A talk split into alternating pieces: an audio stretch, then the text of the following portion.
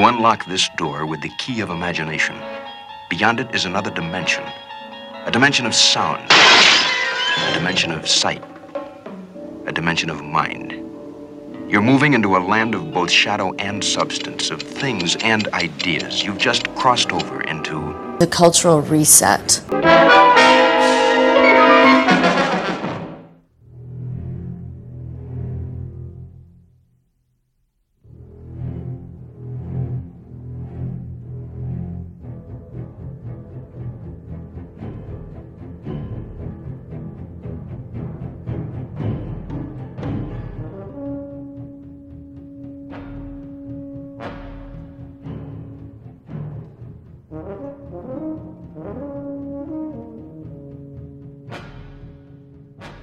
Pessoal, sejam muito bem-vindos a mais um episódio do Cultural Reset. O Cultural Reset é um projeto que ele está contando com o patrocínio do Estado do Rio de Janeiro, a Secretaria de Estado de Cultura e Economia Criativa do Rio de Janeiro, que contemplou o projeto através do edital Cultura Presente nas Redes 2. Eu sou o Daniel. E eu sou o Matheus. E essa semana a gente continua falando sobre os sets de filmagens mais caóticos e problemáticos da história do cinema. No episódio dessa semana, o Cultural Reset está basicamente submerso. A gente vai falar sobre dois filmes que têm como um elemento muito principal da sua narrativa a água, mas esse elemento principal, que era muito importante para a narrativa desses dois filmes, acabam gerando bastante problemas durante a gravação dessas mesmas produções. E antes da gente entrar dentro do, dos filmes em si, eu queria perguntar pro Matheus. Matheus, você tem medo do mar?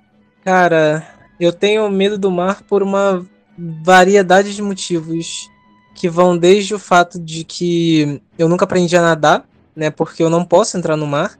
Eu tenho problema nos ouvidos que me impede de mergulhar, de fato. Como, não sei, tipo, eu vi, eu vi, tubarão há muito tempo, quando eu era criança ainda, e eu sempre fiquei com medo de. Eu sei que tubarões não, necessariamente vão atrás de humanos, ou de que tubarões não são tão fáceis assim de achar, mas eu sempre tenho medo de que alguma coisa vai sim me puxar caso eu entre na água, sabe? Para mim é quase a mesma coisa, sabe? Porque eu também não sei nadar. É... Nunca, tipo assim, já eu, eu, eu, tipo assim, eu sei boiar. é o que eu costumo falar.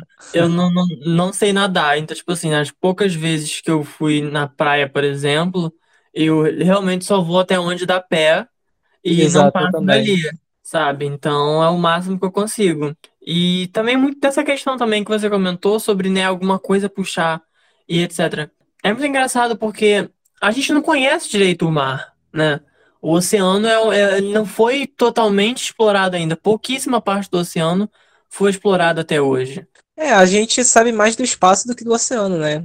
Esse que é o lance. A gente conhece mais do espaço sideral do que o oceano que está dentro do nosso, do nosso planeta. Sim, e, e é muito estranho, né? Então, tipo assim, é, eu, eu tenho muito essa coisa de que eu não, eu não sei o que, que tem ali dentro. E isso me deixa muito preocupado e muito nervoso.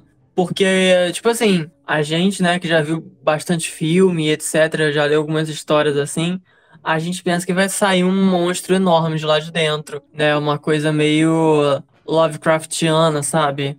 Tipo um Chulu mesmo, mas é pouquíssimo explorado. E tem muitas partes que são extremamente profundas que as pessoas, nós seres humanos, não conseguem chegar pela pressão da, da água mas quem não garante que tem certos seres vivos lá embaixo que conseguem sobreviver àquela pressão? É, exatamente. Tipo, toda vez que a gente vê foto de algum tipo de animal, algum bicho que mora nesses cantos mais profundos, são sempre alguns bichos muito estranhos que realmente parecem o tipo de coisa que iriam inspirar um livro medieval de monstros, sabe? Que são esses bichos que têm essa bioluminescência, essa, essa arcada dentária muito preeminente, né? São, são, são bichos que a gente olha e vê que são estranhos mesmo, é a palavra para descrever eles, são estranhos, né? E, e são, e são, vira e mexe tem algum tipo de animal novo que é descoberto debaixo d'água. Sim, sim, é...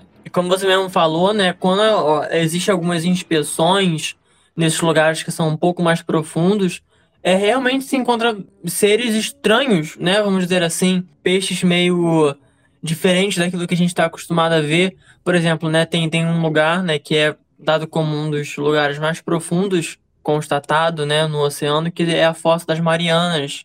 Eles mesmo, no, quando conseguiram chegar até o fundo, fotografaram alguns seres que viviam lá e são peixes horríveis, sabe?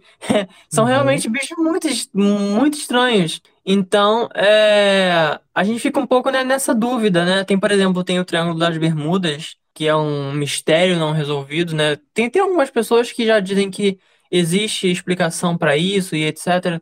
Mas é, eu, eu acho que ainda tem muita coisa em volta que ainda precisa de resposta. E quando a gente fala do mar, a gente acaba batendo bastante nessa tecla, porque é impossível não falar sobre as profundezas do oceano e o que, que pode se esconder lá dentro que a gente não tem a mínima noção. É, isso aí é algo que, que tem inspirado e tem intrigado as pessoas já há séculos, né? Tipo, não é à toa que desde a era medieval, antes disso até, a gente tem tanto relato de monstro marinho, né? Kraken, Sim. ou então Leviatã, que é literalmente uma criatura bíblica que é colossal e habita o mar, né? São muito do que. Porque antigamente era assim, né? Para você viajar de um lado para o outro do, do mundo, era por mar. Era a única rota que tinha para ir. Então, uhum. o, o, o, mar, que era aquela água salgada, as ondas do mar que eram violentas à noite, esse tipo de coisa que cria, criam essa, essa espécie do, do oceano e do mar como um ambiente hostil, né? E é exatamente, né, falando do mar, né, que a gente começa esse episódio, e essa introdução acaba sendo até um pouquinho necessária, porque o mar é um dos pontos principais desse primeiro filme que a gente vai abordar.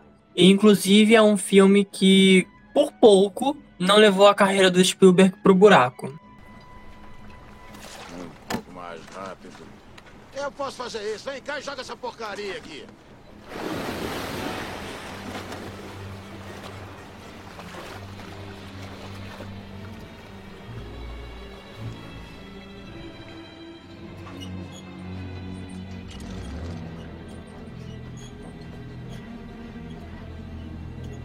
Vamos precisar de um barco maior. É, exatamente. O Tubarão é um filme de 1975, né? Que ele, muita gente fala que ele é o primeiro filme do Spielberg, ele não é. Tá? O Spielberg já tinha feito filmes antes dele. Ele já tinha feito filmes tanto para TV como para o cinema. Mas o Tubarão foi meio que o filme que realmente alavancou a carreira do Spielberg para ele ser o que a gente conhece como ele sendo hoje, né? Tipo, ele é ele é um filme que para a época tinha um orçamento grande, um orçamento de 9 milhões, né? Ele ele ultrapassou o orçamento inicial dele, mas mesmo assim ele fez mais de 400 milhões como, como lucro, como retorno. Então, assim, é um filme que ele, ele, ele me que criou o que a gente hoje conhece como blockbuster, né, que são esses filmes de orçamentos grandes e que são antecipados pelas pessoas já muitos meses antes da estreia, né? Então não é um filme que você está descobrindo agora numa ida ao cinema, é um filme que você já está antecipando há tempos porque você viu o comercial na TV ou então porque você lê um artigo na revista, né? Então são esses filmes que criam uma, uma antecipação enorme. Como a gente vê hoje no caso dos filmes da Marvel, né? Que os filmes da Marvel são os blockbusters da atualidade. O Tubarão do Spielberg foi meio que o filme que originou isso. Né, e lá em 75, então o Spielberg e o George Lucas depois com Star Wars foram meio que esses arquitetos do blockbuster. E o Tubarão ele é baseado num livro, né, que foi lançado pouco tempo antes, foi lançado ali em 74 mais ou menos, e a, a sinopse bem direta ao ponto é sobre uma expedição que sai para matar um tubarão branco que vem matando pessoas em uma pequena praia nos Estados Unidos. Né? A sinopse direta é essa. Quando você assiste Tubarão, você consegue notar mais camadas ali, você consegue perceber um contexto político, né, que é crítico à época e que também é adaptável para hoje em dia, mas quando você vai direto ao ponto, Tubarão é um filme sobre seres humanos enfrentando um tubarão que ele, ele é realmente uma força da natureza, né? Ele é algo que parece impossível de matar, ele é algo que parece maior do que realmente é, né? Porque ele representa esse veículo da força da natureza. Então é uma dessas histórias, como até tipo Mob Dick, que é o ser humano indo contra a natureza, né? E então ele é um, ele é um filme que assim, é, além dele ter criado o blockbuster, ele basicamente tem um efeito sobre o cinema como um todo que é sentido até hoje, foi percebido em premiações e que até hoje ressoa né, dentro do cinema mundial. E falando exatamente sobre premiações, né? O Tubarão, ele foi indicado em quatro categorias do Oscar. E dessas quatro categorias ele venceu três. A única que ele perdeu foi a de melhor filme. Ele venceu melhor trilha sonora, melhor montagem melhor mixagem de som. Ou seja, são né, basicamente prêmios técnicos, mas que de certa forma trazem uma certa validação para o filme que é muito importante, porque foi um dos grandes filmes do Spielberg.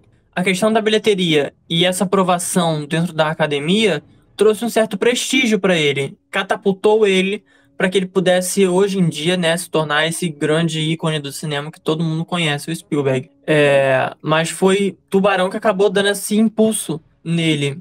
E além do Oscar, o Globo de Ouro também indicou Tubarão a quatro categorias, mas ele só venceu uma, que foi a de melhor trilha sonora.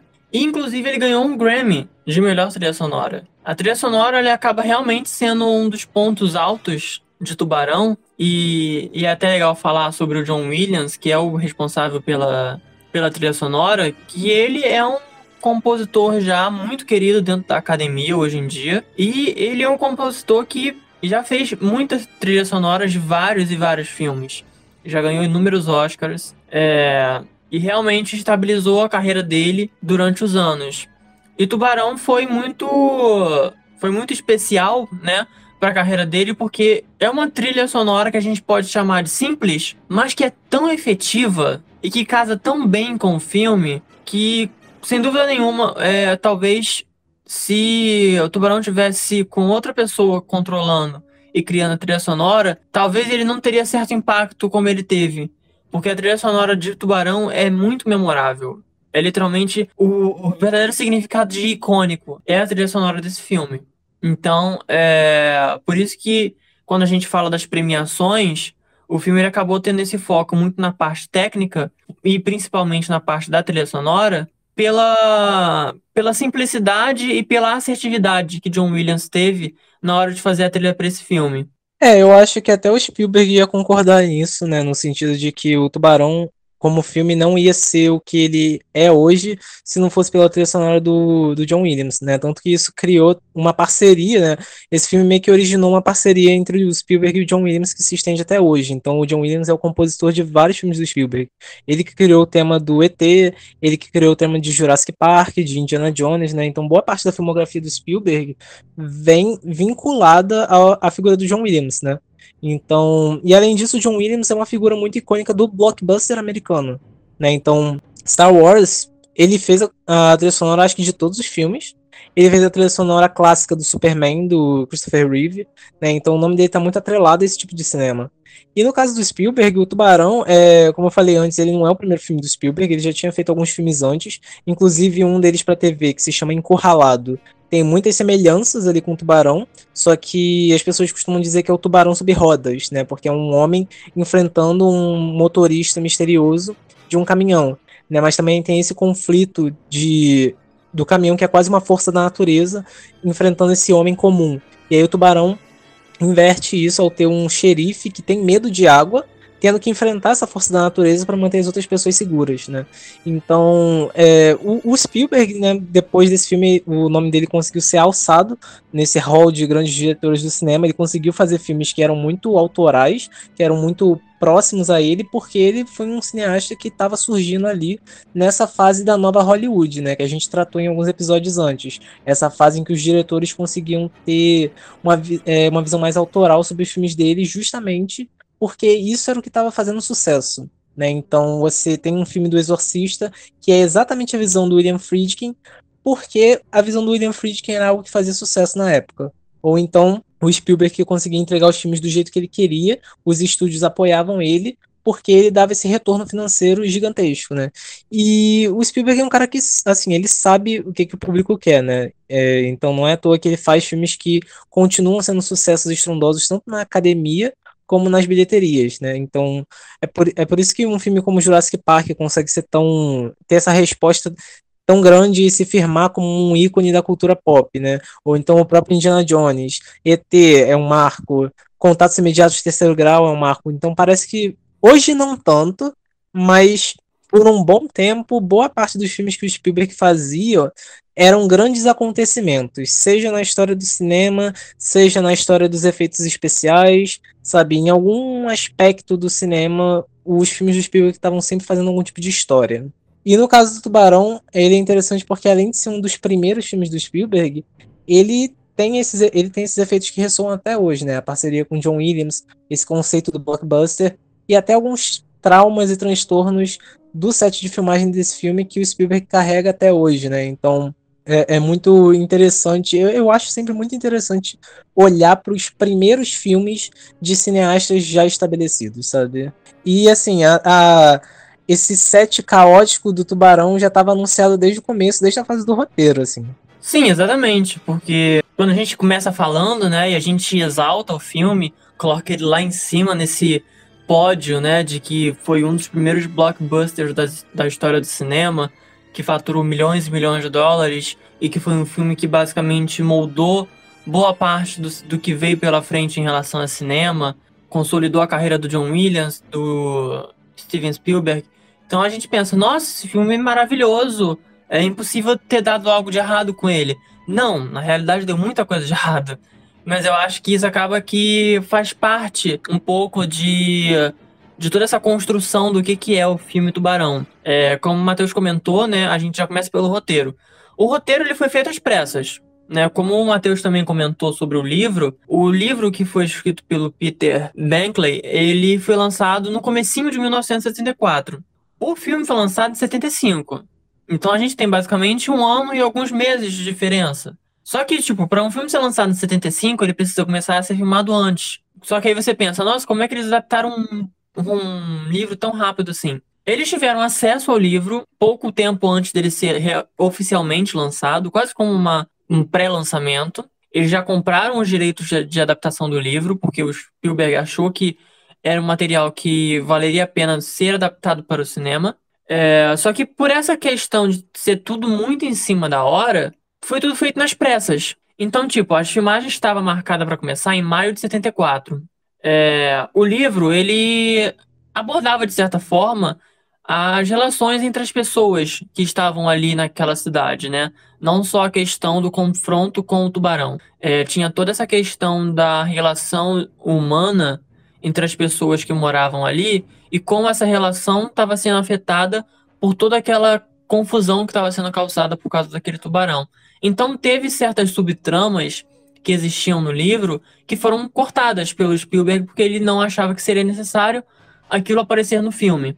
Então muita coisa já começou a ser né, riscada do da obra original do livro. O autor do livro estava acompanhando esse processo de roteirização do filme. Porém, depois de algumas semanas que começou essa, essa fase de roteirização, ele abandonou o projeto. Provavelmente por causa dessa questão dele tá vendo a obra dele tá meio que sendo picotada, né? Para poder se encaixar dentro do, de uma, um formato audiovisual. E talvez isso possa ter incomodado ele. Então ele abandona o projeto e ele para de auxiliar essa, essa fase de roteiro dentro da produção. Então, outros roteiristas acabam sendo contratados. Um deles, que é o roteirista principal do filme, que é o Carl Gottlieb, que inclusive era um roteirista que era acostumado a fazer esquetes e programas de humor. E o Spielberg escolheu ele exatamente porque o Spielberg queria trazer um tom um pouco mais, entre aspas, alegre pro filme. Não uma questão de que o filme se tornasse um filme de comédia com tubarões. Não. Mas que deixasse um filme com certas camadas que o livro não tinha. Então, é, essa adição do Cal dentro da questão do roteiro acaba sendo um ponto-chave para aquilo que o Spielberg queria que o filme fosse. É, porém, como, como eu já comentei, tudo estava sendo muito em cima da hora. Então, o Carl ele tinha que correr com os roteiros. E tinha vezes que ele estava, tipo assim, terminava o roteiro horas antes da gravação começar. Ele, por exemplo, tinha que terminar a cena X e a cena X ia ser filmada horas depois. Ele estava lá correndo, escrevendo o roteiro para poder entregar para as pessoas. Então isso acaba sendo é, um momento importante onde os próprios atores começam a dar é, sugestões do que, que, eles poderiam falar, de como eles poderiam agir. Então o filme ele começa com esse aspecto já um pouco caótico dentro da questão do roteiro, porque tem essa questão da pressa. Eles queriam adaptar aquele filme da forma mais rápida que eles conseguiam. Mas a gente vê, né, que no final do filme isso não foi algo que prejudicou todo a, o processo narrativo do filme. Porque o filme ficou ótimo e uh, não tem nenhum problema assim com o roteiro. Mas quando a gente vai para essa questão de gravação, deveria ser algo completamente apavorante, principalmente para as pessoas que iam falar aquele roteiro, que eram os atores. Por isso que o Spielberg, inclusive, não se importava com as investidas, né? Com as sugestões que os atores faziam, porque eles não tinham nem tempo de decorar o texto. Muitas cenas eles recebiam horas antes da filmagem começar. Era impossível. Então eles pegavam aquela base e às vezes até improvisavam algumas coisas, porque era a forma como eles tinham que gravar. A gente saindo um pouco do roteiro, né? A gente vai pro elenco. O elenco ele não teve problemas assim é, em relação com é, briga com o diretor, como a gente já viu nos episódios anteriores. Nada disso. O problema para conseguir o elenco era exatamente convencer os atores a aceitarem os papéis. É, o filme ele tem basicamente três protagonistas, vamos dizer assim, né? Que são, são as três pessoas que vão para aquela expedição atrás do tubarão. E eram os papéis mais importantes do, do filme. Então, o Spielberg queria alguns atores específicos, né? Alguns nomes que surgiram para poder fazer esses protagonistas foi, foi o Robert Duval, o Lee Marvin e o Sterling Hayden. Porém, todos eles recusaram, apesar do Spielberg querer eles como primeira opção para o filme.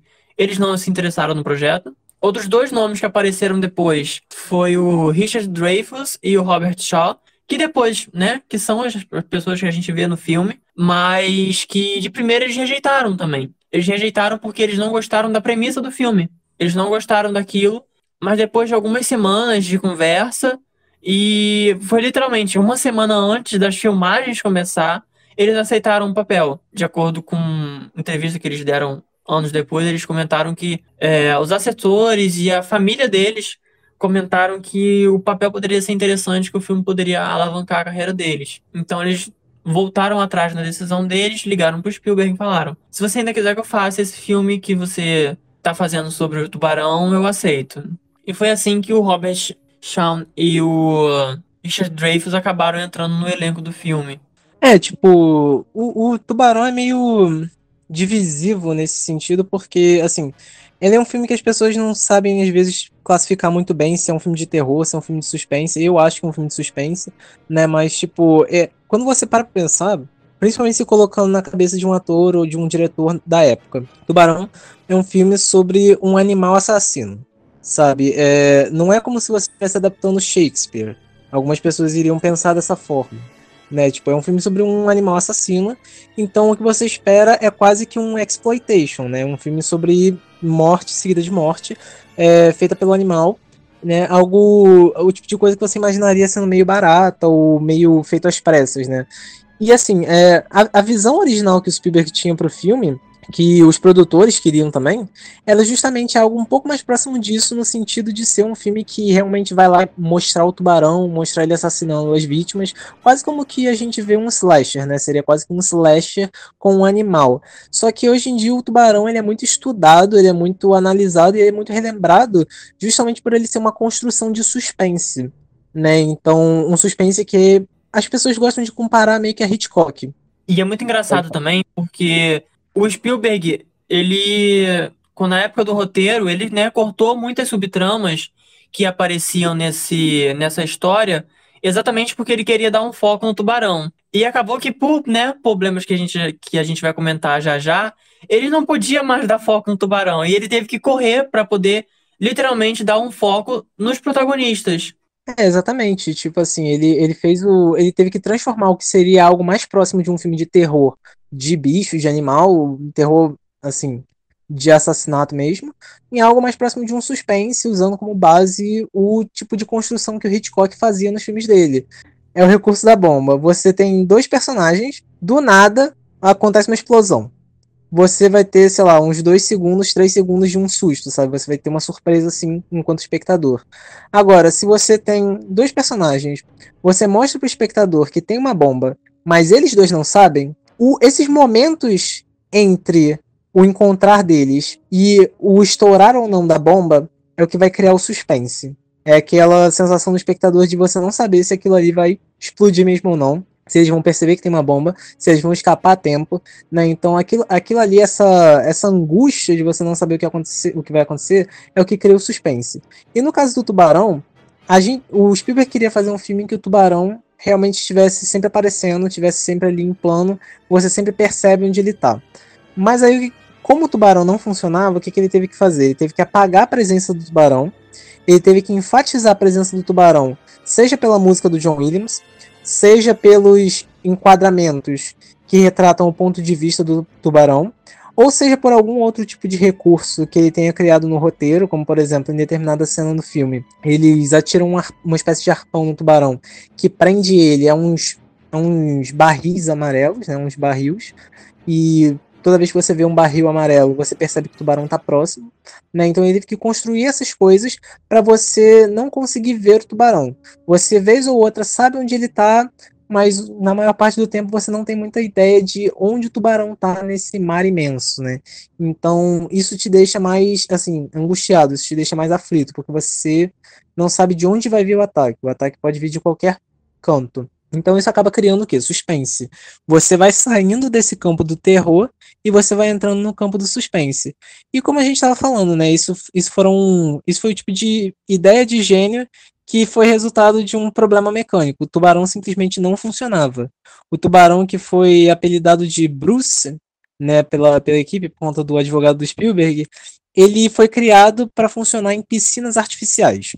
Originalmente eles iam gravar o filme é, dentro de piscinas artificiais. Grandes piscinas gigantes dentro de um set. Antes eles tinham pensado em gravar com tubarões reais, mas isso se provou que não ia dar certo, né? Gravar com tubarões treinados, então eles decidiram mudar para tubarões mecânicos dentro dessas piscinas gigantes. Só que o Spielberg achou que isso ia ser muito limitante, né? Você gravar numa piscina né, não, não ia ter aquele escopo e aquela dimensão é, que nem tem gravar no alto mar. O que, dá, o que é meio que compreensível. Você assiste Tubarão, você realmente se sente que está meio que perdido ali dentro daquele alto mar. Então o Spielberg conseguiu convencer os produtores a mudar essa ideia e a gravar no alto mar. Só que assim, o tubarão ele tinha sido feito para funcionar nessas piscinas e não na água salgada do mar. Então assim que o tubarão chegou no mar, ele já começou a dar pane. Tinha dias em que assim, a equipe não conseguia gravar nenhuma cena inteira, justamente por conta desses problemas, né? Além, além dele ter dado todos esses problemas mecânicos por conta da, da água, né? Por conta de, da água salgada que corroeu o mecanismo, o, o Spielberg ali também foi meio foda, né? Porque ele, ele convidou os amiguinhos dele, entre eles o George Lucas, pro set do Tubarão. E aí o, o George Lucas queria fazer palhaçada, né? colocar a cabeça dele dentro da boca do tubarão e a boca do tubarão simplesmente fechou com a cabeça dele ali dentro. Né? Então isso daí foi mais um problema que eles acabaram criando porque eles tiveram que meio que quebrar algumas partes do tubarão para conseguir tirar o George Lucas dali e meio que fingir que nada aconteceu, né? Então eles também foram meio fodas, eles quebraram o bicho um pouco. Então, é, todos esses problemas foram meio que. É aquele tipo de problema que acaba funcionando a favor do filme, né? Por um lado, você acaba você gasta muito dinheiro nisso, e aí a ideia é que isso dê certo, mas aí dá errado, então você tem que arranjar a criatividade para encontrar uma solução para resolver isso. E são problemas que acabaram dando certo nesse sentido, porque o Tubarão hoje ele é lembrado justamente por conta do suspense que ele cria, não pelo terror que ele cria. É, não é pelo susto, é pelo, é pelo suspense, é por essa antecipação. E, esse, esses problemas, assim, eles funcionam para o filme. É, por outro lado, assim, você se colocar nos pés de um produtor ou de um diretor seria algo extremamente assim catastrófico. O Spielberg tem um transtorno pós-traumático até hoje por conta do set desse filme, justamente porque ele achou que ia ser o último filme da carreira dele. Ele ultrapassou o cronograma em mais de 100 dias, ele ultrapassou o orçamento, ele o, o filme que era para ser algo barato, de um filme de monstro, quase, né, um animal assassino, acaba se transformando num filme extremamente caro, que se tivesse sido gravado em set com piscina, teria sido resolvido muito mais rápido do que em alto mar. E aí ele achou que simplesmente ia ser o fim da carreira dele, né? Que ele não ia ter mais chance, que ele tinha enterrado por vez. E ele conseguiu dar essa sorte de que hoje em dia é um dos cineastas mais ricos que existem, um dos cineastas que, assim, se, quando você fala de. Você pode até não saber quais são os filmes do Spielberg, mas todo mundo sabe quem é o Spielberg, né? Todo mundo sabe o nome do Spielberg, pelo menos. São poucos os cineastas que realmente têm essa essa característica. E um deles é o Hitchcock, que é engraçado até, tipo, um dos primeiros filmes do Spielberg terem essa vertente tão Hitchcockiana, né? O nome do Hitchcock também é um desses que as pessoas conseguem lembrar. E o então o, o Tubarão deixou de ser algo que é quase um slasher com um animal e passou a ser algo até parecido com um outro exemplo que o Hitchcock fez de filme com um animal assassino que é os pássaros, né? Nesse quesito da natureza atacando o, o ser humano, você não entende muito bem o porquê e tem aquela construção de suspense, justamente porque você não entende muito bem os motivos. Então, pra gente ver, né? São, são exatamente problemas que acontecem para o bem, né? Porque Tubarão poderia ter sido um filme que não teve nenhum problema no set, e ao mesmo tempo ele poderia ter sido mais um filme de animal assassino qualquer. E exatamente esses problemas, principalmente os problemas com o Bruce, né? Esses problemas que aconteceu acabaram fazendo com que o filme tomasse uma direção completamente oposta àquilo que ele, àquilo que era visto no começo da, da produção. E, e isso foi muito bom, porque o filme ele, ele, ele sai um pouco dessa coisa de se escorar naquele, né, vamos dizer assim, naquele animal que era a primeira intenção do filme, que era ser um filme de tubarão assassino que ia matar as pessoas. Depois iam chegar e no final ia matar ele. Uma história que todo mundo conhece. É... Não, ele não é simplesmente isso. A gente tem toda uma construção, a gente tem personagens sendo bem trabalhados, apesar de todos os problemas com o roteiro em cima da hora.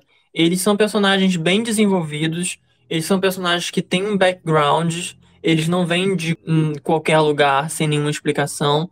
É um filme muito bem dirigido, é um filme muito bem fotografado. Ele é um filme que a trilha sonora a gente já comentou outra, né, no começo do episódio sobre a trilha sonora do John Williams. Se mantém uma das mais icônicas de, de todos os tempos em relação ao cinema. É, inclusive, um fato engraçado sobre a trilha sonora é que quando o John Williams fez a trilha sonora e mostrou pro, pro Spielberg, ele ficou, tipo, olhando pra cara dele, tipo, é sério que é isso daqui? O Spielberg achou que o John Williams estava, tipo, fazendo uma brincadeira com ele. Porque literalmente é uma, é uma trilha sonora extremamente simples. É uma trilha sonora que alterna em dois acordes durante o tempo inteiro. Mas isso foi o suficiente para gerar um suspense do caralho naquele filme. É uma tensão que fica lá em cima quase o tempo inteiro. E mesmo você não vendo o tubarão, você sabe que ele tá ali perto, porque a trilha sonora tá trabalhando para você entender isso. E isso é uma parte chave do filme. Então, às vezes, é, é, é exatamente essa questão de como certos percalços no meio da produção pode transformar o filme em algo completamente diferente. Às vezes pode ser bom, às vezes pode ser ruim. No caso de Tubarão, foi muito bom, porque o filme é incrível e provavelmente é um dos filmes mais emblemáticos da carreira do Spielberg. É, não, tipo, o que você tava falando da trilha sonora, assim, eu, eu tenho para mim que até hoje o taram, taram, é o som que um tubarão faz, sabe? Tipo, que nem um cachorro que late ou um gato que mia, esse para mim é o som do tubarão. E eu acho que muita gente acaba tendo essa, essa ideia em mente, porque mesmo que ela não tenha visto tubarão, se ela vê uma imagem de um tubarão, se ela vê um vídeo de tubarão, eu acho que ela já tem na cabeça aquilo ali do essa música, sabe? É, meio que cimentada na cabeça, meio que cristalizada na cabeça. E você estava falando também sobre o lance do de ser um filme muito bom, de ser um filme muito bem dirigido, né? Muita coisa ali que é o exemplo de um filme que muita coisa ali que acontece pelo acaso, né? É o tipo de coisa que essa, essa boa direção, essa boa condução, você não vê tão presente nas sequências, né? Porque Tubarão gerou várias sequências.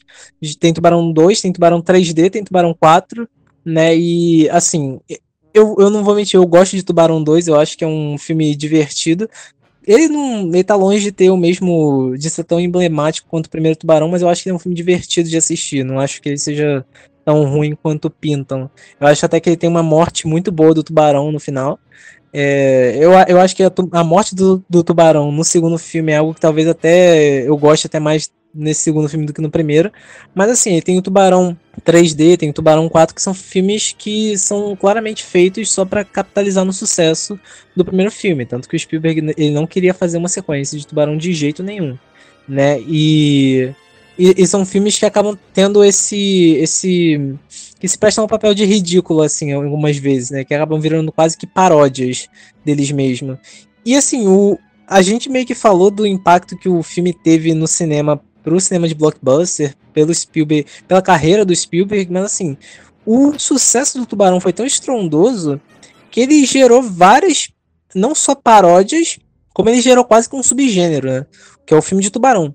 O filme de Tubarão em si, ele já é quase que uma paródia, porque a gente vê, sei lá, o Tubarão Exorcista, Sharknado, né? O Tornado de Tubarões, a gente vê o Tubarão Baleia enfrentando, sei lá, o a Orca Polvo, né? Então, além de você ter vários filmes que tentam copiar Tubarão, como Orca, ou então filmes que tentam parodiar Tubarão, como sei lá, Piranha ou Bacalhau, que é brasileiro, você tem esses filmes de Tubarão que, que geralmente são ou filmes de ação ou então filmes de orçamento muito baixo com efeitos digitais lançados para TV, né? É, é, é, o tipo de subgênero que é quase que um nicho obscuro dentro do cinema de terror, do cinema de comédia, do cinema de ação, que é o filme de Tubarão, que foi alçado ao sucesso justamente por conta do primeiro filme do Spielberg, né? Eu acho que nenhum deles conseguiu ser um nome tão grande assim. Volte e meia tem algum que, que chama atenção, tipo Sharknado, justamente por ser ridículo, ou então aquele Águas Profundas com a Blake Lively, porque acha um filme realmente bom mas nenhum deles conseguiu ter esse, esse papel emblemático, né? Eu acho que nenhum vai ter, porque é, não é todo dia que você tem um filme que muda a história do cinema, mas é, você tem isso, né? Você cria esse, esse subgênero dentro do cinema. Sim, e você estava comentando, né, sobre todos os filmes, né, que vieram após Tubarão, as sequências, etc. É, eu, eu, me lembro de um, eu não sei muito bem, né, o quão é, essa minha opinião vai ser afetada pela minha memória afetiva, mas é, muita gente cresceu, né, assistindo filmes de terror. E como eu já falei outras vezes, eu sempre fui muito medroso. Mas eu cresci assistindo filmes de, de tubarão. Filme de tubarão, filme de piranha, filme de qualquer coisa que estivesse na água. Porque meu pai assistia muito. Então eu acabava consequentemente assistindo. E um que fica hum, é, que ainda é muito recorrente na minha cabeça, né? É um que eu não, não consigo lembrar o nome dele agora em português. É, mas é um com Samuel Jackson. É, eu acho que em inglês é Deep Blue Sea, se eu não me engano. Ele é de 99, se eu não me engano. E é um filme que, pelo menos para mim, né? Pelo menos pro Daniel de 10, 11 anos que assistiu esse filme, foi um filme de tubarão bem legal. Então não sei muito bem é, o quão ele foi bem recebido. Nunca parei pra pesquisar ele assim de novo. Mas é, eu lembro assim como memória afetiva desse filme. Eu acho que era Pânico em Alto Mar, não sei, não, não sei qual é o nome dele aqui no, no Brasil, me, me, esqueci completamente. É, e, e, você comentou sobre o filme com a Blake Lively, né? Eu acho muito, muito bom aquele filme. É, eu gosto muito da Blake, eu acho que foi um dos filmes que ela se destacou, porque ela meio que saiu um pouco da zona de conforto dela. É, e eu acho que é, é um filme que trabalha muito bom. Tem outros filmes também, né? Como a gente né, tá aqui comentando que basicamente gerou um, é, um gênero novo, novo, né? Dentro do cinema. É, e é muito engraçado também, né? Falando sobre as sequências, que é muito específico, né? Certos nomes e certas coisas que a gente vê em sequências de filmes, principalmente filmes antigos. Né? Por exemplo, a gente tem Tubarão 2, beleza, nenhum problema. Aí a gente tem Tubarão 3D, que foi lançado nos anos 80, os anos 80 que estava muito em alta essa tecnologia 3D e que tem uns defeitos muito toscos, porque para fazer o 3D valer a pena, tinha coisa que tinha que ser apontada assim na frente da câmera para poder dar essa sensação de que estava chegando na pessoa que estava assistindo. Por exemplo, o quarto filme, é tipo, Tubarão a Vingança. Porra, quem que tá fazendo Vingança, cara? O filho do, do Tubarão que morreu no primeiro filme? A morte do tubarão nesse quarto filme do tubarão é uma parada muito surreal, sabe? Porque a gente tá muito acostumado a ver o... como que os filmes do tubarão geralmente se resolvem. O tubarão geralmente é explodido, né? Tem um banho de vísceras e sangue. E no caso do primeiro filme, beleza, porque ele engole aquele compressor, o xerife atira nele, explode, beleza. Segundo filme, tubarão eletrocutado, show. Terceiro filme, ele também explode. Ok, já é, já é repetitivo. Mas no quarto filme, o tubarão ele é empalado com a, com a frente de um navio. E aí ele explode do nada, sabe? Ele nem sequer engoliu algo explosivo para ser estourado assim pelos ares. Ele simplesmente explode porque é realmente quase como se fosse uma paródia do, do que é os filmes de tubarão. Sim, exatamente. E, e, e é como eu tava falando, é, é algo muito costumeiro da época, né? Tipo assim, principalmente quando a gente pega, por exemplo, franquias de terror. Você com certeza vai ver pelo menos um dos filmes de, to de toda a franquia em que o subtítulo dele vai ser alguma coisa sobre vingança. A gente tem é, Hora do Pesadelo 2, que é a vingança de Fred. A gente tem Sexta-feira 13, que se eu não me engano é o quarto, o quarto, no quarto ou quinto, que é a, a vingança de Jason. É, então, tipo assim, é algo muito comum. Mas é muito engraçado quando a gente para pra pensar, tipo, a vingança, tipo, do tubarão. É uma coisa que realmente não tem sentido e que a gente chega quase numa paródia, né? Como você comentou. E é muito interessante a gente ver toda essa questão como um filme que foi feito lá em 75 desencadeou um gênero específico para ele que até hoje a gente ainda tem filmes de tubarão e filmes de criaturas marinhas, como você comentou sobre piranhas. E além disso, né, a gente agora é, terminou de falar sobre Tubarão e a gente já aclamou bastante esse filme, porque eu, pelo menos, adoro esse filme. É, e agora a gente vai para um outro filme que foi lançado 14 anos após Tubarão. É um filme que também se passa na água, mas nele não tem tubarão. É um filme de ficção científica que podemos dizer que foi um filme que revolucionou a forma como os efeitos especiais eram feitos. Esse filme se chama O Segredo do Abismo. Vamos, garota, respire. Mas que diabo respire? Vamos, sua vadia! Você nunca fugiu de coisa alguma em toda a sua vida! Lute! Lute! Vamos, lute! Lute, miserável, lute! Lute! Lute! Lute! É, o Segredo do Abismo acho que é um filme menos famoso do que Tubarão, né? É, ele é um filme de 89 do James Cameron. O James Cameron é um diretor, assim, assim como o Spielberg, ele é muito famoso, né? Tipo, ele fez Exterminador do Futuro 1 e 2, ele fez Aliens o Resgate, que é bem conhecido. Ele fez, assim, ele fez Titanic e ele fez Avatar. Então ele literalmente fez dois dos filmes de maior bilheteria na história do cinema mundial, né? E assim, ele, ele é um nome que está sempre atrelado a algum tipo de revolução nos efeitos especiais e visuais, né? Então, você vê, por exemplo, o Exterminador do Futuro 2, que tem aquela criatura feita de metal líquido, ou então você vê Titanic, que tem uma sequência extensa do navio afundando, né, que é uma mistura de maquetes com CGI, né? Então ele é um nome que está muito atrelado a essas revoluções tecnológicas e como que você implementa isso no cinema. E eu acho, assim, Segredo do Abismo tá longe de ser o filme mais famoso dele, né? Eu acho que ele é até um pouco apagado ali na filmografia dele, mas ele eu acho que é onde que é onde começa realmente essa, esse senso de revolução tecnológica que ele traz para os filmes dele. É, ele é um filme da Fox, ele custou 45 milhões e ele fez 90. Então, assim, ele não foi necessariamente um fracasso, mas ele também não foi o sucesso estrondoso do, do Tubarão, né? Então ele é um filme que tem um sucesso mais moderado, tanto que até para relembrar ele é algo é algo mais difícil, né? Não é um filme que tá sempre pipocando, não é um filme que tá sempre passando na TV. Diferente de um Tubarão, ou até de um Exterminador do Futuro, ou um Avatar, ou Titanic, que passa um tempo todo, né? E, e assim, o, o Segredo do Abismo, é basicamente um filme sobre, sobre um grupo, né, que trabalha numa estação petrolífera, que acaba ficando presa dentro do, dentro do alto mar. Né, eles estavam tentando resgatar um submarino que tinha se perdido ali embaixo, e eles acabam ficando presos depois de uma tempestade que, que derruba boa parte da estrutura onde eles trabalham, né?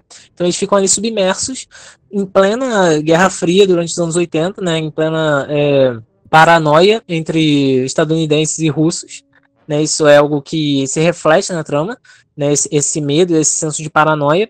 Eles ficam presos ali e aos poucos eles vão descobrindo que existe uma espécie de vida alienígena, né? O, o James Cameron ele teve a ideia para fazer esse filme depois que ele assistiu uns documentários do National Geographic sobre exploração subaquática, sobre formas de vida subaquática, né? Então ele, ele, ele queria fazer um filme que fosse para esse universo submerso, o que 2001 foi para os filmes de espaço sideral, né? Então ele queria fazer isso para os filmes debaixo d'água. E assim, ele, ele teve essa ideia que não, que não foi necessariamente. Ele não foi a primeira pessoa a pensar nisso, mas ele, sem dúvida, teve essa ideia de querer fazer um filme que abordasse as formas de vidas alienígenas como se elas vivessem dentro do nosso planeta, debaixo d'água, justamente porque o, essa, é, o debaixo d'água, né, o, o fundo do mar, o fundo do oceano, ele é alienígena pra gente. A gente não conhece nada sobre ele, a gente conhece muito pouco sobre ele. E nos anos 80 a gente conhecia ainda menos sobre ele, né? Então era ainda mais desconhecido. Então, assim, poderia ser tão alienígena quanto o espaço sideral. Né? Então, essa, essa foi meio que a base que formou o Segredo do Abismo, que, assim, ele também teve uma certa presença ali nas premiações tal, não no mesmo escopo do Tubarão, mas ele teve ali uma certa presença. Sim, é, assim como o Tubarão, é, o Segredo do Abismo conseguiu quatro indicações. Porém, enquanto o Tubarão teve três vitórias, né, das quatro, o Segredo do Abismo ele teve uma vitória dentre as quatro, que foi o Oscar de melhores efeitos visuais. Ele foi indicado a fotografia, a mixagem de som e direção de arte. De todos esses quatro, ele, foi, ele apenas ganhou de efeitos visuais e que, querendo ou não, também é um ponto forte do filme, é um dos grandes highlights do filme. Assim como a gente destacou bastante a trilha sonora de Tubarão, que é um grande ponto do filme, Aqui em Segredo do Abismo a gente pode destacar bastante os efeitos visuais do filme, que são realmente revolucionários, principalmente para a época que é final dos anos 80 ainda. É, e assim, é, é aquilo, né? O nome do James Cameron está muito atrelado a essas revoluções tecnológicas, então faz sentido que a presença dele seja direcionada principalmente a essas revoluções tecnológicas. Então, os filmes futuros dele, como, sei lá, O Exterminador do Futuro 2, que teve uma revolução bem grande nesse quesito, também tem uma presença nas premiações justamente por conta disso. E assim, isso meio que culmina no Titanic, né? Que além de ser uma conquista tecnológica muito grande, ele, ele é uma conquista narrativa bem grande no sentido de que ele consegue vários prêmios pelo, pela academia quando ele é lançado, né? E também é, é, aquilo que a gente a gente vê de novo essa certa obsessão do James Cameron em testar os limites do que dá para ser filmado com água, né? Ele, ele, ele começa no Segredo do Abismo, ele faz um filme bem difícil de ser gravado, tanto no nível técnico como no nível narrativo. Aí ele segue com Titanic, ele produz filmes que se passam debaixo d'água, ele produz documentários onde ele mesmo vai ali em submarinos para explorar a fossa das Marianas, né? E agora ele está voltando com a sequência de Avatar, que se chama como Avatar: The Way of the Water, né? Então é um filme que promete ter várias sequências subaquáticas. Então, quando ele aparece, quando um filme novo do James Cameron aparece, geralmente significa que ele vai estar tá trazendo algum, algum aspecto revolucionário para o cinema. Avatar foi isso. Avatar foi um filme que mudou a forma como se faz é, CGI hoje em dia, né? Captura de movimentos, toda essa construção digital no cinema.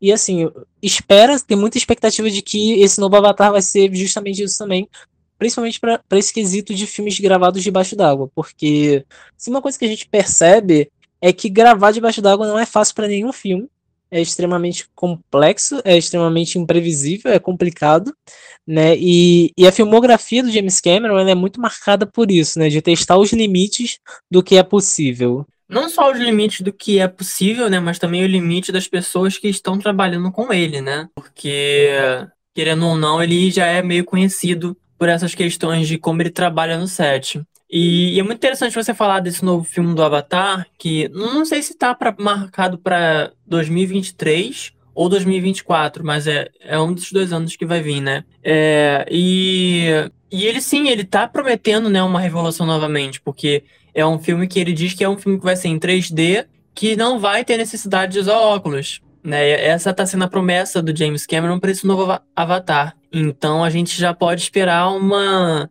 mais um grande burburinho aí do, de algum filme do James Cameron em relação à tecnologia. É, mas voltando para O Segredo do Abismo, né, que é o nosso foco do episódio, a gente começa a falar um pouco sobre o filme em relação a esse sentido mais caótico dele, é, no próprio local de gravação, né? Igual no episódio passado, quando a gente comentou sobre Stalker e o Tarkovsky que quis gravar numa usina nuclear, O Segredo do Abismo ele foi gravado dentro de um reator nuclear. Ele já era um, um lugar que tinha bastante água, mas aí eles, né, para evitar qualquer tipo de problema que poderia se ter, eles trouxeram, eles, eles colocaram uma água tratada, uma água com cloro, e o lugar ficou basicamente submerso. E o filme ele é gravado ali, nesse lugar que está basicamente submerso. Então, é quase o tempo inteiro cenas dentro da água, cenas subaquáticas, atores submersos, câmera submersa. O, quase o tempo inteiro do filme é com esse contexto dentro da água. É basicamente aquilo dali o tempo inteiro. Então a gente tem toda uma questão de que, querendo ou não, é um, é um lugar difícil de trabalhar. Porque, porra, você como um ator, por exemplo, você como um câmera, tem que ficar o tempo inteiro nessa questão dentro d'água, trabalhando, gra é, atuando, gravando, é algo que, de certa forma, é bem complicado. Principalmente quando a gente tem é, gravações longas e extensas. Então a gente tem essa questão do set, né? Que inclusive é, custou muito dinheiro. Eu acho que boa parte do orçamento do filme foi para essa questão do set, para essa, é, essa parte da água tratada com cloro, o, esse set enorme que era esse reator nuclear, que ele foi tão caro que eles nem, tipo assim, desmontaram depois que eles acabaram de filmar o filme. O set simplesmente ficou lá submerso durante anos e anos e anos. O filme ele foi lançado em 89. Só em 2007 que quando aquele, aquele reator nuclear ele foi demolido, que aí essa construção que eles fizeram para o set que acabou sendo desfeita. Até 2007 o set estava lá montado da mesma forma que havia terminado quando o filme terminou as gravações. Então pra gente ter uma noção de que foi tanto dinheiro que a Fox nem se importou de tipo desmontar aquilo dali. Já que gastaram tanto dinheiro, deixa ali, porque pelo menos se precisar depois de novo para fazer alguma coisa, já tá ali pronto. Mas aí acabou que em 2007 esse reator nuclear ele foi demolido, esse local acabou sendo é, transformado em uma outra construção, e aí esse set ele foi demolido por causa disso. É, o, o James Cameron, ele assim, ele é um. Ele é famoso por ser, ser um diretor bem difícil de trabalhar, né? Ele, ele exigiu esse, essa construção desse set, ele exigiu essa.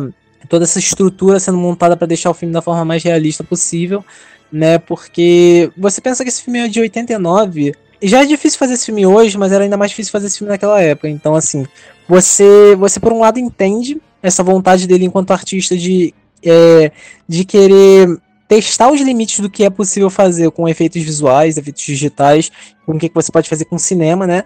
Mas ao mesmo tempo você percebe que ele, ele é uma linha muito fina, né, para se caminhar. Você perceber esses gênios do cinema que é, avançam a mídia, mas ao mesmo tempo acabam sendo completos escrotos ou babacas ou bem autoritários nessa forma como eles trabalham com o elenco, com a equipe, né? Então, o James Cameron, ele, assim, ele, é, ele, ele, ele percebeu depois que o filme era, era muito mais complexo e muito mais difícil do que ele tinha originalmente pensado que ia ser. Né, ele, ele, reconhece isso, ao mesmo tempo que ele reconhece que é, ele colocou os atores numa posição muito complicada de, de se lidar, uma posição muito perigosa até.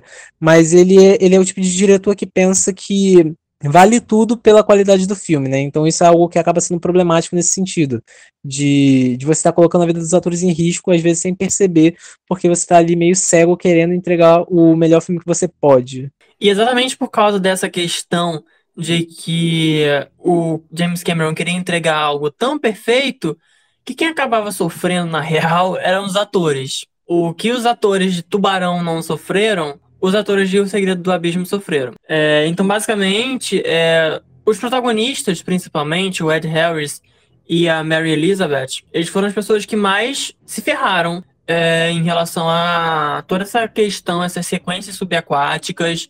Então, tinha, por exemplo, a roupa em si que eles tinham que usar, né, para poder estar dentro da água, tinha um capacete que era feito especialmente para cada ator, e o capacete era pesadíssimo.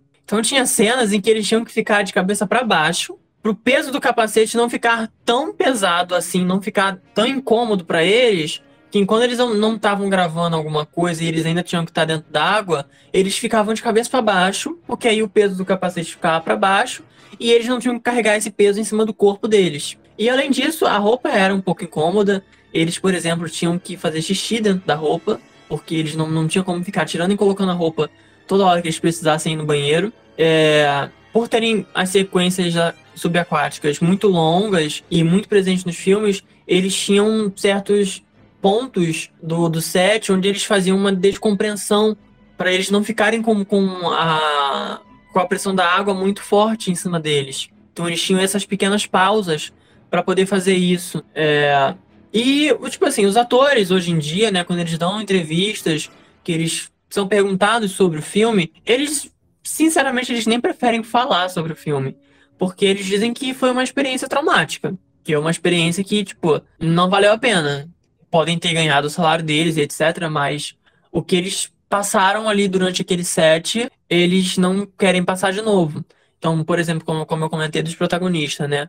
O Ed Harris, por exemplo, ele em um certo momento do filme ele se afoga. Ele se afoga e ele pede ajuda para a produção e a produção não consegue ajudar porque aí acontece um outro problema com o cara que estava pronto para ajudar eles.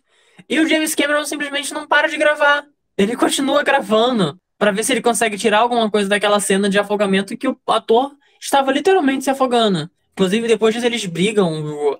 O, Ed Harris quase espanca o, o James Cameron por causa disso, depois que ele é socorrido, porque porra, ele ficou extremamente puto, porque ele tava literalmente se afogando, poderia ter morrido ali, e o James Cameron não, não ia ter parado de gravar. A outra protagonista, a Mary Elizabeth, ela tem uma, uma cena onde ela, né, ela acaba, a personagem dela se afoga, e o personagem do Ed Harris precisa fazer uma ressuscitação nela. E o James Cameron ficava tão em cima para que a cena fosse real, para que a cena fosse intensa, em que o Ed Harris acabou botando tanta força na hora de fazer os movimentos que ele acabou literalmente batendo na Mary Elizabeth. Ele, tipo assim, ele deu tapa na cara dela, ele bateu no peito dela, pra ela, né, no caso, para poder ressuscitar a personagem que, tava, que havia se afogado. É, e, e ele acabou, na, na pressão do, do James Cameron de querer a cena muito boa, ele acabou batendo nela realmente. E o pior de tudo é que nesse momento em que eles estavam gravando e que ela basicamente estava sendo espancada no chão, a câmera não estava gravando. Então o James Cameron simplesmente queria que a cena fosse regravada. E a atriz ficou muito puta com ele. Ela saiu xingando ele, ela falou que ele tava tratando eles igual animais. É, ele não tinha o mínimo de, de, empatia, ele não tinha o mínimo de senso para tratar as pessoas que estavam trabalhando com ele. E o James Cameron era basicamente assim, tipo, ele queria a cena de um jeito e ele ia fazer.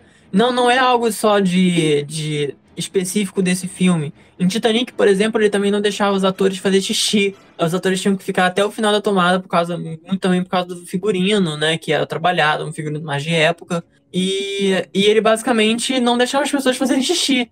Me lembra muito até mesmo uma história engraçada com o Nolan, por exemplo, que o Nolan não deixa as pessoas sentarem no set. As pessoas têm que ficar em pé o tempo inteiro, mesmo se elas não estiverem gravando. Então é uma coisa muito tipo de diretor excêntrico que quer que a vontade dele seja aceita de qualquer forma e acaba fazendo essas maluquices, o James Cameron ele acaba sendo um desses. E, e isso acaba refletindo muito em como as pessoas vão reagir, as pessoas que estão trabalhando com ele, né? É, e como né, a gente vê como exemplo o Ed Harris e a Mary Elizabeth, eles nem gostam de lembrar que eles fizeram esse filme, porque foi uma experiência traumática, sabe? Então é realmente complicado quando a gente analisa toda essa questão que percorre o filme, principalmente esse relacionamento do James Cameron com os atores e com a equipe em relação à visão criativa dele para o filme, é, quando a gente coloca numa balança, a gente vê que na real é, as coisas não eram para ser levadas dessa forma.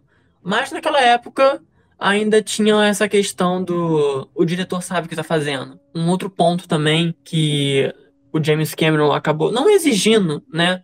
porque na real é, não foi uma forma viável. Que tem uma cena no filme onde um personagem pega uma, uma metralhadora e começa a atirar, e essa sequência é debaixo d'água. Eles tentaram fazer com bala de festim, só que não deu.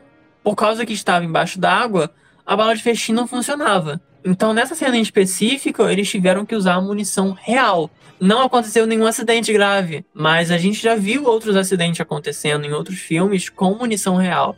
A gente tem como exemplo o Corvo, né, que foi o filho do Bruce Lee, que acabou é, morrendo com uma bala real. O próprio Bruce Lee morreu em uma, uma filmagem onde ele levava um tiro que deveria ser de festim e era uma bala real. A gente teve um acidente mais recente, que se não me engano foi no ano passado, com aquele filme do novo do Alec Baldwin, que ele acabou atirando na diretora de fotografia e também era uma munição real. É, isso, infelizmente, ainda é algo que às vezes é muito usado nos sets de filmagens para trazer uma realidade, né, uma certa fidelidade para o filme, de usarem balas reais, de usarem munição de verdade em vez de munição de festim. E a gente já vê até alguns, é, algumas leis tentando proibir de isso ser feito por causa dos inúmeros acidentes que já aconteceram. Felizmente, em O Segredo do Abismo não aconteceu nenhum acidente com essa cena específica que eles tiveram que usar munição real. Mas, levando em consideração tudo que já tinha acontecido naquele filme, precisaria ter um cuidado um pouquinho maior com esse tipo de situação. É, assim, o... o filme, né, tipo, ele, ele teve todas essas questões de produção. É, o, o, como a gente estava falando antes, né, ele teve efeitos visuais que foram muito revolucionários para a época. E assim, é, eu acho que provavelmente a imagem mais icônica, mais famosa dele é de uma criatura de água, que é como se fosse um tentáculo, que imita as feições dos personagens, né? Então ela imita o rosto dos personagens e aí os personagens tocam. Então é literalmente como se fosse uma água com vida é, sentiente, né? Com, com essa. É, ela é capaz de se movimentar, ela é capaz é, de permear como se fosse um tentáculo e se locomover. Então é, é o tipo de efeito que, assim, até hoje, você fazer água como animação digital é algo muito complicado. É o tipo de coisa que você bate o olho e é muito fácil perceber que é falso. É tipo, sei lá, efeito especial de alguém que tá se esticando, sabe? Tipo o, o Senhor Fantástico. É, é, é, o negócio que você bate o olho e é muito fácil de você ver quando algo é falso ou não. E, e no caso do Segredo do Abismo, até hoje é muito impressionante esse efeito.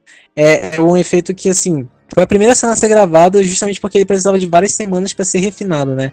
E ele foram precisou criar programas na época para poder ter esse efeito, para poder criar esse efeito, né? Dessa criatura de água é, que, assim, que, que tem vida, que se locomove, que tem essa, esse senso de inteligência. Né?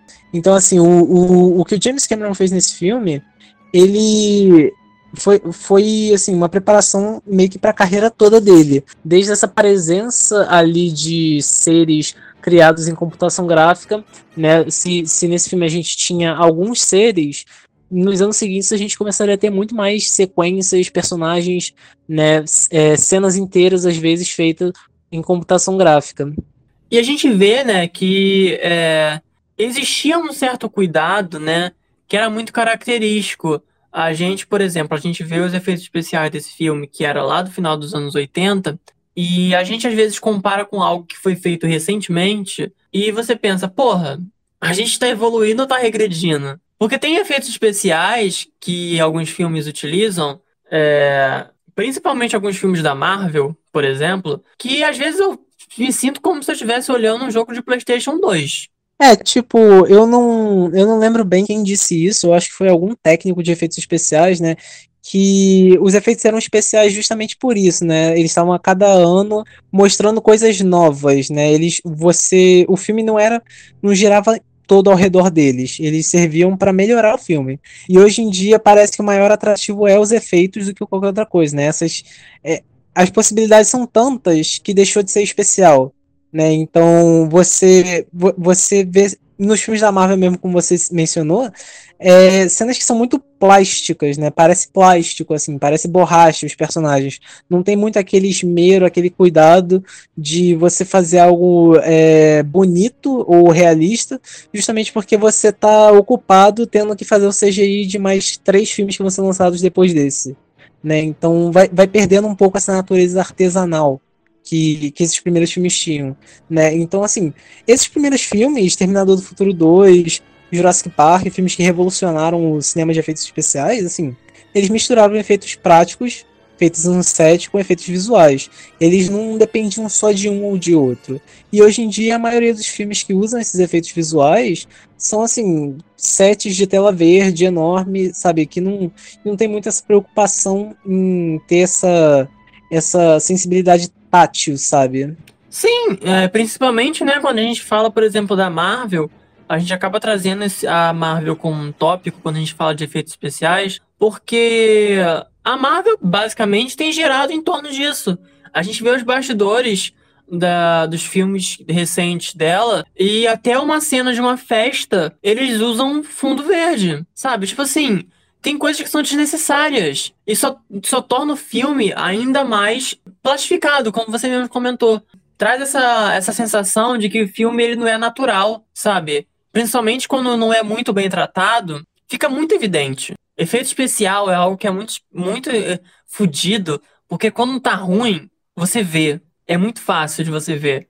Então, né, pra, pra, pra, pra não falarem que eu sou tipo hater da Marvel, é, eu posso pegar, por exemplo, Cats que é, né, um, um é que eu, é, é uma, uma maldição, foi uma, um, uma das maldições de 2020, que é aquele filme horrível e uh, que é uma, uma, uma, aberração. Eu fico, fico pensando como é, como é que alguém olhou para aquilo e achou aquilo palpável para ir para tela de cinema? Porque aquele filme é, é, é, é um terror, é, literalmente um filme de terror, que daqui a pouco vai, vai tornar um, um clássico cult, porque aquilo ali é uma prova do que não fazer com efeitos visuais.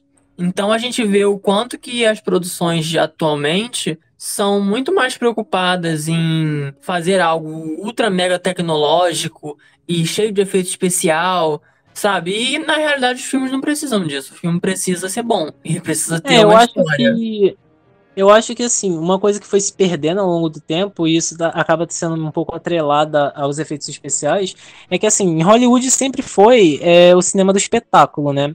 No, geralmente a gente pensa que o cinema francês é um tipo de cinema mais intimista e que, e que, sei lá, o cinema brasileiro é um cinema mais de revolta. O cinema de Hollywood é um cinema que sempre foi muito atrelado ao espetáculo, seja pelas grandes comédias, os grandes musicais, os épicos históricos ou bíblicos, né? Então, assim, essas revoluções no termo de efeitos, no termo de, é, de imagens e truques que você consegue fazer para criar essa sensação imersiva é algo que está presente na história como um todo. E eu acho que é importante, né? Tipo, você ter esses desafios constantes, esse senso de renovação, essa tentativa de transformar os efeitos especiais e criar coisas novas, mas o que a gente vê é mais uma espécie de banalização.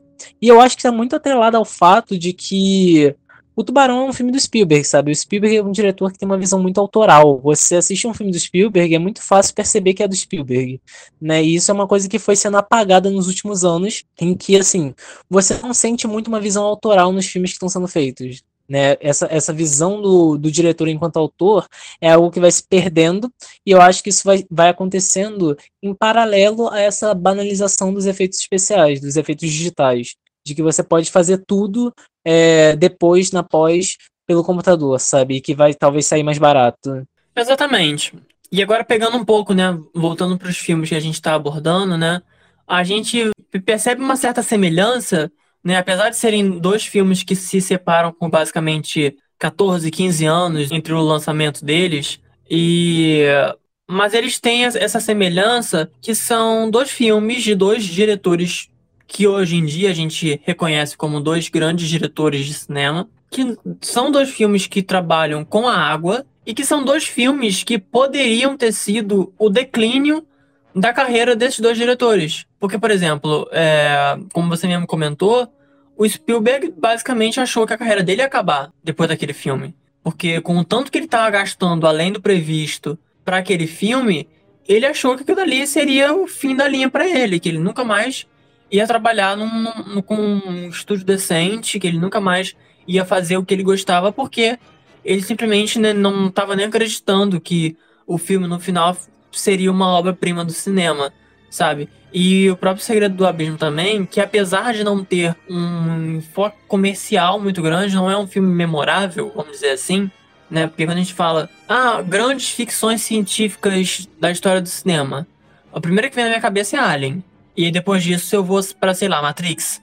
Sabe? O Segredo do Abismo não é nem a, sei lá, décima primeira que aparece na minha cabeça quando a gente fala de ficções científicas icônicas do cinema. Mas, de certa forma, durante a época que foi lançado, foi um, um certo marco, sabe? Fez um burburinho. Como a gente viu, ele, né, ele se pagou, ainda fez o dobro do, do orçamento dele, ainda fez mais 45 milhões de dólares ali.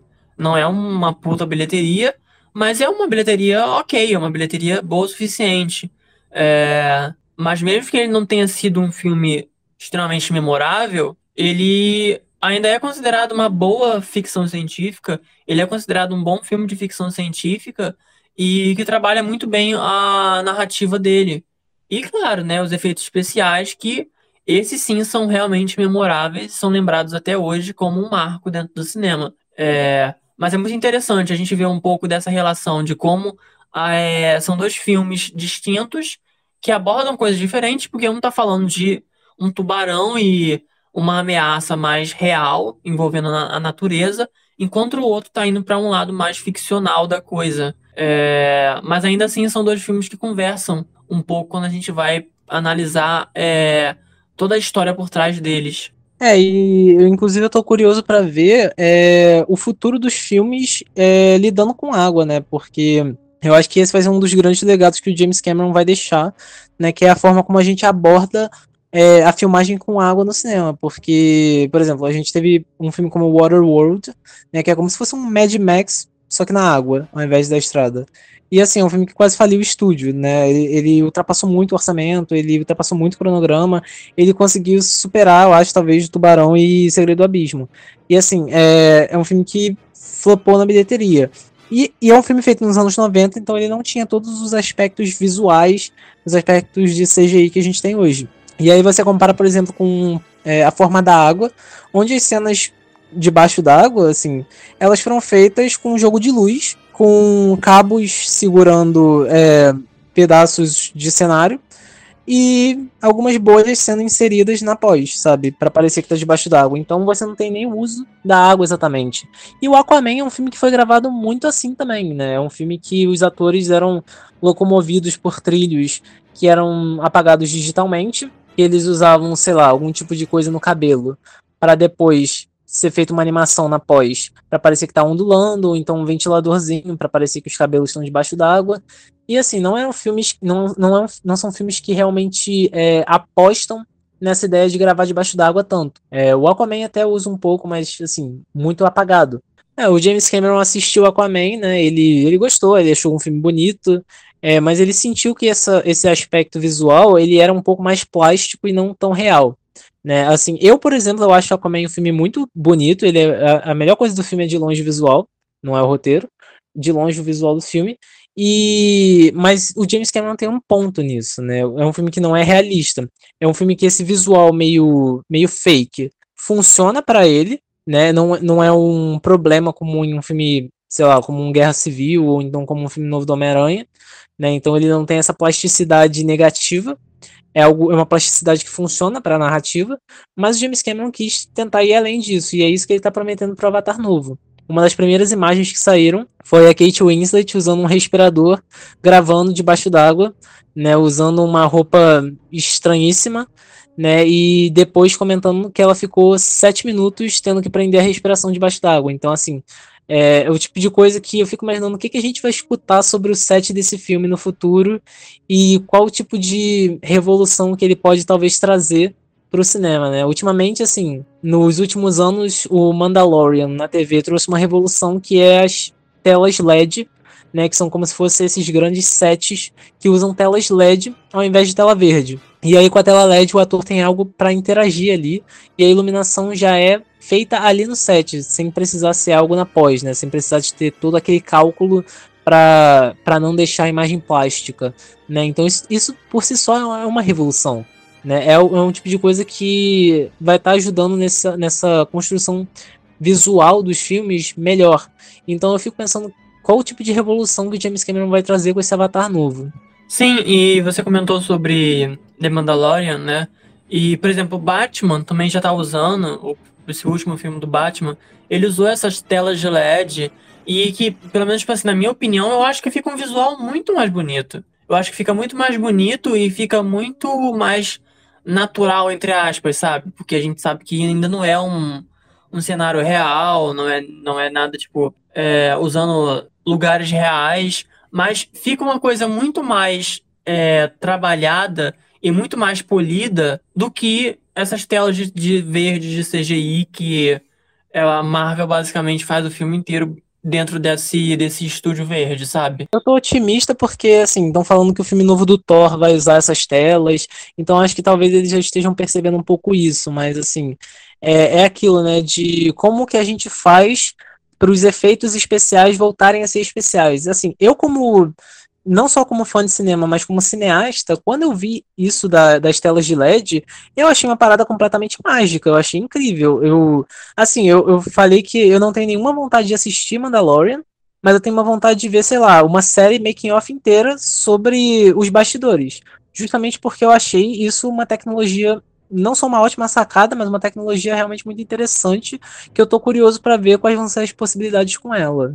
Sim, eu acho que que vai ser muito melhor se as, os estúdios, principalmente os grandes estúdios que têm como pagar, né, por isso, se eles começarem a, a usar essas telas ao invés da, do antigo chroma key, né, do, do CGI.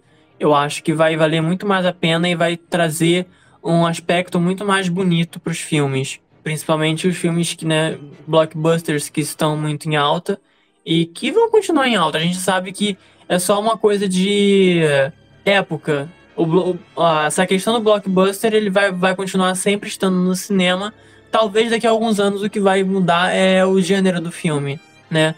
Em 75, por exemplo, a gente teve Tubarão como um blockbuster e ele é um filme de suspense. E agora a gente tem os filmes de heróis. Daqui a 10 anos, talvez a gente esteja tendo outros filmes sendo os grandes blockbusters do cinema, né? E que com essas revoluções, né, a gente vai tendo novos filmes que trabalhem de forma muito interessante toda essa questão do, do cinema e essa magia que acontece por trás. E com isso a gente chega ao fim do episódio de hoje. É, a gente espera que você tenha gostado. Se você chegou até aqui, nesse finalzinho do episódio, obrigado por ter escutado. É, a gente espera que o episódio tenha sido interessante para você que está escutando. E como a gente sempre fala, né, de praxe, se você quiser ficar atento no que vai vir por aí no, no podcast, é só seguir o Instagram, que é cultural reset. Lá a gente vai postando é, os episódios da semana, quais são os temas que estão sendo debatidos, algumas postagens para abordar os temas que vão sendo falados no episódio de forma mais específica. É, se quiser me seguir nas redes sociais, é dark Daniel 18. É, as minhas redes sociais são arroba majortom underline 42. É, eu estou dirigindo um filme de terror atualmente chamado O Limiar da Meia-Noite. Se você quiser saber mais sobre isso, uh, só seguir a gente no arroba Limiar da Meia-Noite. No Instagram também, a gente está com uma benfeitoria no ar para é, arrecadar fundos para melhorar o filme, né? Tornar o filme ainda melhor. E se você quiser saber ainda mais sobre tudo isso, você pode seguir o Coletivo Belacqua, que é o grande apoiador do Cultural Reset e o realizador do Limiar da Meia-Noite, no Instagram, arroba Coletivo Belacqua. Então é isso, gente. Como dica desse episódio, a gente fala para vocês não chegarem muito próximo do mar. Se vocês forem pra praia, só vai até onde dá pé, porque a gente não sabe o que tem lá dentro. Então tem que tomar cuidado. Eu espero vocês aqui semana que vem, nessa dimensão que eu chamo de Cultural Reset. Tchau, tchau. Tchau, tchau.